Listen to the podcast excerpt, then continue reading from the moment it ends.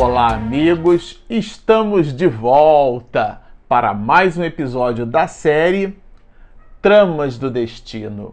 Este é o episódio de número 39. Bom, para você que está nos acompanhando no canal, nós nos despedimos do episódio passado, do capítulo de número 17, e agora, nesse episódio, nós vamos iniciar o capítulo de número 18, que tem um título muito curioso. É, Miranda coloca nessa obra uma espécie de binômio, que é justamente a ideia das alegrias e também das dores, e ambas de forma superlativa.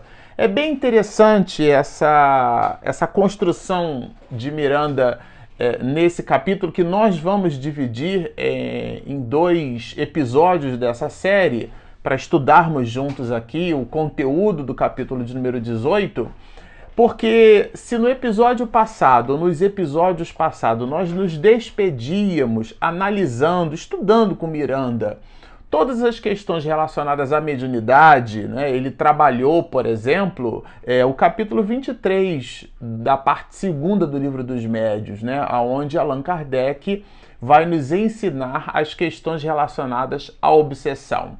E a obsessão para a mediunidade funciona, como o próprio Miranda nos diz, como um verdadeiro escolho, isto é, empecilho. E ele cita ali quais são os empecilhos, né? E super recomendamos que vocês visitem os episódios anteriores, onde nós estudamos todo o capítulo de número 17. Bom, se lá é, ele tomou por norte o comportamento estoico de Epifânia, que é a médium que se apresenta na história romance com um comportamento muito singular, ele agora é, volta à baila, resgata, na verdade, o comportamento da menina Lisandra e do drama familiar que efetivamente constrói o painel de dores e sofrimentos é, da família Ferguson. É importante a gente resgatar aqui é, o entendimento de que essa história não é uma ficção Manuel Filomeno de Miranda, óbvio, ele suprime alguns nomes, mas coloca, na verdade, algo que aconteceu. Então, quando a gente faz a leitura, eu vou confessar a vocês, quando eu fiz a leitura, a releitura, e depois a gente foi destacando os pontos para comentarmos aqui, a gente fica assim é, refletindo né, sobre o cenário verdadeiro, genuíno, que ele então transforma em letras que se transforma é, esse enunciado numa verdadeira lição de vida para todos nós. O fato é que a família Ferguson, como vocês vão lembrar, ela passa a frequentar a casa espírita, né? E e nesse movimento da própria família, estudando agora os princípios basilares da doutrina espírita, Deus, a imortalidade da alma, a comunicabilidade dos espíritos, a pluralidade dos mundos habitados, as leis que regem o universo, que são leis cósmicas, muito bem descritas na parte terceira do Livro dos Espíritos, depois que a família Fergusson toma um completo conhecimento da doutrina espírita, passa a frequentar as reuniões públicas da casa espírita, a menina Lisandra começa, a, começa né, a apresentar um quadro físico de melhora. O que a gente quer destacar com esse físico é porque o ambiente psíquico, ou seja, a casa mental de Lisandra, continua do mesmo jeito. Então, os Ferguson, vai nos dizer Miranda, passaram a frequentá-lo, né, quer dizer, as tarefas espíritas, a casa espírita, com assiduidade, duas vezes por semana, revezando-se na assistência à jovem enferma, cujo estado orgânico melhorava consideravelmente em detrimento, quer dizer, em diminuição do equilíbrio psíquico. Ou seja, é, vamos lembrar que Lisandra possuía um quadro de demência em, em, em, andamento, vamos dizer assim, um progresso, né? um quadro psiquiátrico muito grave e também contraiu hanseníase. É, o médico da família que dava assistência à família Ferguson manteve Lisandra em casa, mas ela apresentava uma condição que não a permitia se deslocar e se movimentar. De verdade, ela teria que ir a um hospital e ficar reclusa, como aconteceu é, com o senhor Rafael Ferguson. Só que, na verdade, no caso dela, amparada pelo acompanhamento médico que se fez muito presente, né? Ela então conseguiu é, esse tratamento reclusa em seu próprio quarto. Mesmo ficando escrava do ambiente doméstico, vamos dizer assim, ainda nessa perspectiva a gente pode considerar um avanço, já que o hospital para onde foi o seu Rafael era um ambiente semi-abandonado, ele realmente passou por um cenário horroroso, né? Vocês se recordam no, nos episódios onde a gente teve a possibilidade de narrar as condições do, do abandono, da, dos aposentos sanitários é, é, realmente numa situação muito difícil. É, isso, isso foi de alguma forma atenuado para a menina Lisandra e ela pôde é, fazer o seu tratamento né, contra a hanseníase é, em casa. Ela foi, vamos dizer assim, hospitalizada dentro do próprio lar. E isso deu a, a, a matriarca da família, né, a dona Artemis, uma alegria muito grande. Mas mesmo assim, tendo ao seu lado né, a Irmelinda, dando assistência a Lisandra, ela apresentava convulsões de quando em vez era um quadro realmente muito duro, muito difícil. Como eu disse para vocês, quando a gente lê o livro, fica imaginando que isso não é uma ficção, não é algo que um escritor tirou da cabeça. É um, é um mentor, é um espírito amigo, né, uma alma nobre que se serve da literatura para nos dar lições de vida, trazendo as vidas de outras pessoas como norte. Então a ideia aqui é que quando nós façamos a leitura da Lisandra, nós nos coloquemos, é, façamos uma, uma adaptação e a gente então faça a produção de reflexão assim. É, sou eu no lugar daquela menina, não é? Como é que seria? Qual seria o meu comportamento, as minhas atitudes? Vamos imaginar uma mãe como a dona Artemis. Então, essa entrega total desse espírito, como mãe, como foi a minha atitude, né? O como está sendo a minha atitude, o meu nível de entrega. Eu cobro e exijo mais do que dou. Eu dou e eu espero uma retribuição como um mecanismo contábil de paga, né? Como se o amor fosse uma moeda contábil onde eu efetivamente consigo quantificar e, portanto, qualificar aquilo que eu entrego para as outras pessoas, são realmente elementos de reflexão.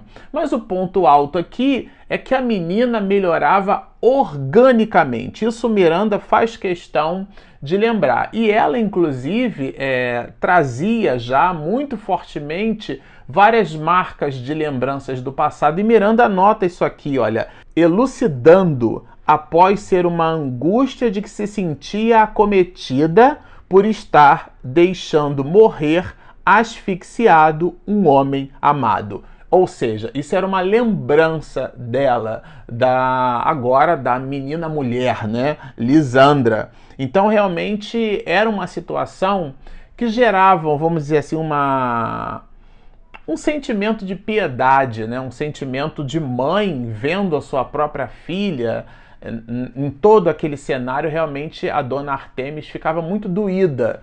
E isso Miranda destaca aqui, né, quando, quando nos diz assim, que ela dava conta do acentuado desequilíbrio psíquico de Lisandra, porque era realmente um cenário muito difícil, muito doloroso, e ela é, é como se a literatura mostrasse para nós que essa jovem mulher estivesse é, meio que regredindo né, o seu quadro de demência, as convulsões, a alienação, ela ficava fora é, é, do seu estado de vigília. Tudo isso é, tinha as convulsões, então, numa das certas oportunidades, ela chegou a, a por exemplo, a a urinar né, na, na cama toda. Então a gente fica imaginando realmente um quadro né, muito doloroso, muito difícil. Às vezes a gente lê uma história romance, né?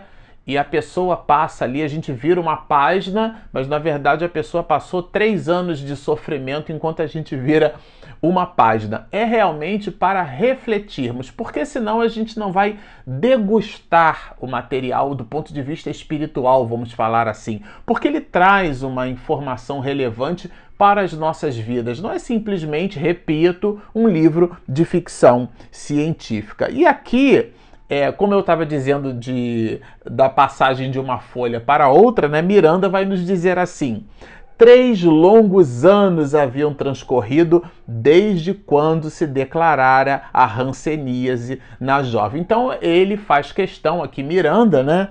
De colocar um salto agora na linha do tempo. Já não era mais uma criança nem uma moça, era uma jovem mulher e prolongava a sua situação muito difícil, igualmente dolorosa, né? É, depois desses três longos anos, ele vai apresentar para nós o que é que vem depois. Quer dizer, ela passou por toda essa situação no diário ali, né? Tendo Dona Artemis, Ermelinda, o menino agora, o jovem Gilberto, né? É, convivendo com toda aquela situação. Bom, o ponto alto aqui que dialoga com a ideia das alegrias, já que esse capítulo 18 ele é dividido em duas partes, né? Alegrias e dores superlativas. Depois de apresentar o quadro de Lisandra, o que, que Miranda vai fazer? Ele vai trazer então informações sobre as alegrias. Afinal de contas, ele mesmo chama assim no capítulo, né? E que alegrias eram essas? Ele destaca aqui pra gente: Lisandra recebeu alta, olha que delícia, estava clinicamente controlada a sua enfermidade, sem perigo de contágio, podendo, portanto, ser considerada curada. Olha que delícia! Isso foi realmente a dona Artemis ficou, a gente vai já vai passar isso aqui, mas ficou é, muito feliz, né, exultante, afinal de contas, a sua filha não estava mais presa ao próprio quarto. Ela podia sair de casa, podia tramitar, respirar oxigênio a longos exaustos, né? É, frequentar, inclusive, a mesma instituição espírita que agora a família passou a frequentar. Então, eles se revezavam no sentido de manter sempre uma pessoa em casa dando assistência a Lisandra, mas considerando a notícia da alta médica, já que ela não oferecia condição de contaminar ninguém, ela poderia então, junto com eles, ou seja, em família, visitarem a instituição. É... Mas, como eu disse para vocês, é... e Miranda destaca isso aqui, o quadro é, clínico, bem interessante isso. O quadro clínico dela teve melhora, mas o quadro psíquico, esse já era bem diferente. Ao ponto do próprio Miranda destacar assim: olha, Lisandra apática, já com sinais da demência, não demonstrou qualquer emoção ante o resultado feliz. Ou seja, ela não deu a menor pelota para o que estava acontecendo, para a notícia, não se colocou entusiasmada com o fato dela poder é, sair de casa, sair do quarto, poder andar, poder viver, né? ampliar as suas possibilidades de vida. Foi um estágio ali que ela passou, né? Passou mais de três anos dentro do quarto. Miranda destaca isso, faz questão de destacar é, no capítulo o tempo que a menina, essa jovem mulher agora, passou trancafiada num quarto sendo cuidada é, pela sua mãe e pela sua tia, né? A irmã de seu pai. Estamos falando de Ermelinda, já que o Sr. Rafael Fergusson, o pai de Lisandra, ele estava então, esse sim, recluso, hospitalizado, com marcas severas do comprometimento da hanseníase, que a hanseníase evoluiu numa dinâmica diferenciada para o Sr. Rafael. Aqui trata-se de uma bênção, né? Então, realmente, Miranda vai falar das alegrias superlativas. Já já a gente vai entender que dores superlativas também são essas, porque afinal de contas ele vai apresentar nesse capítulo Miranda uma moeda com duas faces. Nós estamos, por enquanto, observando, estudando, analisando uma das faces dessa moeda, mas tem a outra, né? A primeira delas é justamente é, a alta de Lisandra, ela se recuperou da, dessa, do contágio da, da lepra, né, da, da hanseníase, do mal de Hansen, então ela é diagnosticada clinicamente curada, muito embora o médico, né, o seu Armando Passos, ele vai então com um pouco mais de cautela e ponderação dizer para a família calma, a gente ainda tem um, um conjunto de outros exames, né, que efetivamente vão corroborar essa diagnose primeira, mas já estava declarado que a menina realmente poderia se deslocar de um lado para o outro, né? Mas é, ela não demonstrou muita emoção e junto com isso, um conjunto de outros questionamentos. O primeiro deles que Miranda destaca diz assim: que diferença faz deixar de ser leprosa para continuar louca? Vejamos que a própria Lisandra é, tinha uma certa consciência da sua debilidade psíquica, porque afinal de contas o, a literatura inclusive mostra isso para gente, né? Miranda faz questão de citar isso aqui na, na, no texto, que ela alternava entre a convulsão, o delírio, agora apresentando esse quadro de demência que se prolongava, mas ele teve um pródromo, né? Um, uma crescente foi se dando. E entre, entre um cenário e outro, momentos de lucidez. Nesses momentos de lucidez, ela inclusive chorava, ela se sentia assim uma, um estorvo, e, e, tudo isso dava a ela, ampliava inclusive na, na jovem mulher Lisandra, né? Uma sensação de que ela não era nada, de que ela não era ninguém, que ela dava muito trabalho para a família e que ela era uma louca e que ela precisava realmente é, se ver livre daquela situação. Então ela vai produzir esse questionamento de que, que me adianta eu não ter ranceníase, isto é, eu deixar de ser leprosa, mas eu continuar louca. E a mãe faz aqui um contraponto, né? É, ela vai dizer, na verdade, vai mostrar um, uma perspectiva diferente para sua filha. Né? Ela vai dizer que agora, então, ela poderia se libertar das paredes do quarto. Né? Você poderá libertar-se dos limites destas paredes e recuperar-se emocionalmente, porque afinal de contas ela não estava recuperada emocionalmente. Na verdade, o quadro dela até estava mais grave, mas a hanseníase ela então estava curada. Era uma, uma, uma situação é, muito difícil a dessa jovem mulher, né? E ela, então, no diálogo com a mãe, Elisandra, vai produzir colocações muito fortes que Miranda faz questão de colocar aqui né, na, na história, nesse capítulo. Ela vai dizer assim: sinto asco de mim própria, olha, odeio-me, desejo morrer, matar-me.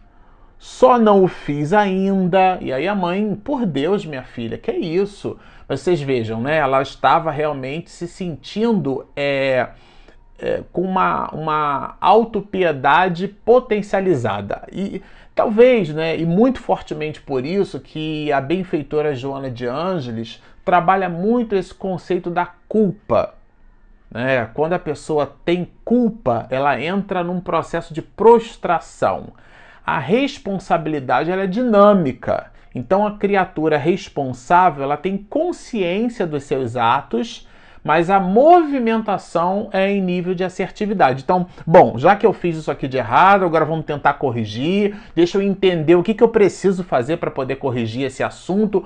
Então, é uma atitude proativa, com vistas à assertividade. A o sentimento de culpa, ele prostra a criatura, ele coloca então a gente para baixo, né? No, ao, a, no contraponto da responsabilidade que então produz um dinamismo, produz ação. Bom, dado que eu fiz essa bobagem, o que, que eu preciso fazer para consertar? Né? Vai nos dizer é, Emmanuel que a eternidade é o nosso grande advogado de defesa ou de acusação. Ou seja, depende daquilo que fizermos com o tempo que possuirmos. E o tempo é um corcel, né? O deus Cronos é um deus muito vigoroso e ele não volta. A gente não tem como dar Ctrl Z no tempo, né? Quando a gente digita um texto num editor, para quem já fez isso com o computador, você digita, você errou uma palavra, você tem como voltar aquela ação. Em computador, você faz isso premendo duas teclas simultaneamente, né? O Ctrl Z.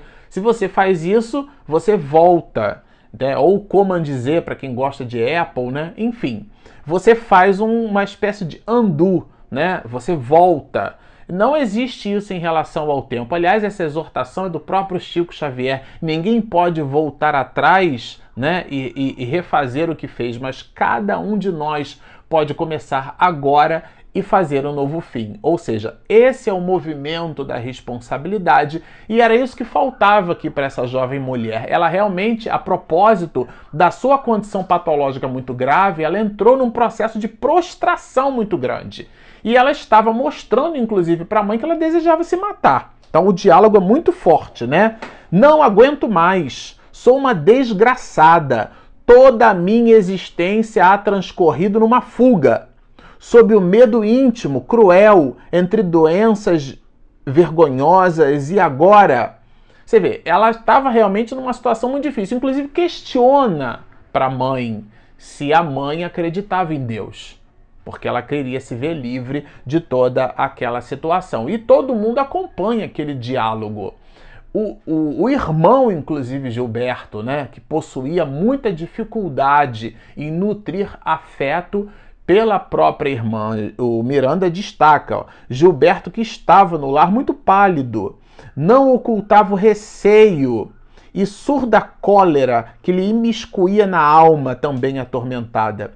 Esforçava-se por amar a irmã, não gostava, não amava a irmã, e não conseguia por ela mais que piedade a grande esforço. Ou seja, ela realmente não estava é, se cabendo em si. Realmente a menina Lisandra é, não, não, não conseguia essa esse movimento estoico, né? essa, essa atitude intrépida de resistir as dificuldades. Ela estava desfalecendo moralmente, entregando as pontas, como a gente costuma dizer, né? É, no coloquial. E ele, Gilberto, é, mesmo percebendo essa ausência de calor humano, essa ausência de carinho pela irmã, ele potencializava esse conflito porque agora ele já frequentava uma instituição espírita, né? Então vai nos dizer Miranda que Gilberto tinha nova vida, juventude espírita, né? Estimulado pela jovialidade dos companheiros trabalhadores do bem, incorporou-se ao grupo, quer dizer, ao grupo de jovens, né? granjeando a seu turno legítimas amizades. Então, o panorama psíquico de Gilberto ele foi modificado para melhor com a presença dele na casa espírita. E esses dramas familiares foram então se desenrolando, né? E eles é, é, realmente trazendo muita dor. É, para, sobretudo para a própria dona Artemis, porque por amar muito os filhos, tanto Gilberto quanto Lisandra, a Lisandra aqui apresentava patologias muito graves, né, situações muito difíceis, né, é, uma demência em curso, um quadro de ranceníase muito grave, então inspirava muitos cuidados, não podia ficar sozinha, agora recebia a notícia de que havia se libertado da ranceníase, mas depois de muitos longos anos presa é, dentro do seu próprio ambiente doméstico, uma espécie, vamos dizer assim, de prisão domiciliar. Né? Vocês vejam a situação que a vida é, coercitivamente nos impõe com vistas ao nosso próprio reajustamento. Porque se Deus é bom, e essa talvez seja uma das grandes pérolas reflexivas de obras como essa, né? Se nós colocarmos o axioma da bondade de Deus como luzes para o entendimento dessas questões, desses textos, dessas histórias de vida. Nós só conseguimos conceber um Deus justo e bom através do, da informação basilar chamada reencarnação. Só a lei de causa e efeito é capaz de explicar com sabedoria, com justeza, com, com assertividade, com coerência, com razão, aspectos racionais claros, né? O, o, esses mecanismos intrincados e também complexos dos nossos resgates. Por que alguns muitos ricos, outros pobres, né? Porque muitas pessoas nascem com dificuldades, as pessoas já nascem, algumas muitas, com, com deformidades físicas, né? Porque foram conquistadas de forma congênita, ou seja, durante a formação é, é, é do, do, corpinho, então já nasce com algum tipo de, de, de, doença e carrega aquela doença para o resto de sua vida. O que fez aquele bebê, aquela criança, né? Certamente a reencarnação é capaz de explicar, e as dores de Lisandra são explicáveis às luzes da reencarnação. E são é, potencializadas essas dores pelos inimigos do passado que ela mesma conquistou. E aqui ela vai apresentar um diálogo com a mãe, mas esse diálogo nós estudaremos juntos num próximo episódio. Bom, sempre ao final a gente gosta de lembrar se você nos assistiu até aqui e gostou do que ouviu, mas ainda não se inscreveu, por favor, lá embaixo clica em inscreva-se, do lado tem o sininho, tem também o joinha, porque ajuda ali o motor do YouTube a nos encontrar, e nós temos também o nosso aplicativo, que é gratuito, disponível na Play Store e na Apple Store. Bom, estão feitos os convites. Baixem o nosso app, inscrevam-se no nosso canal, sigam-nos e muita paz!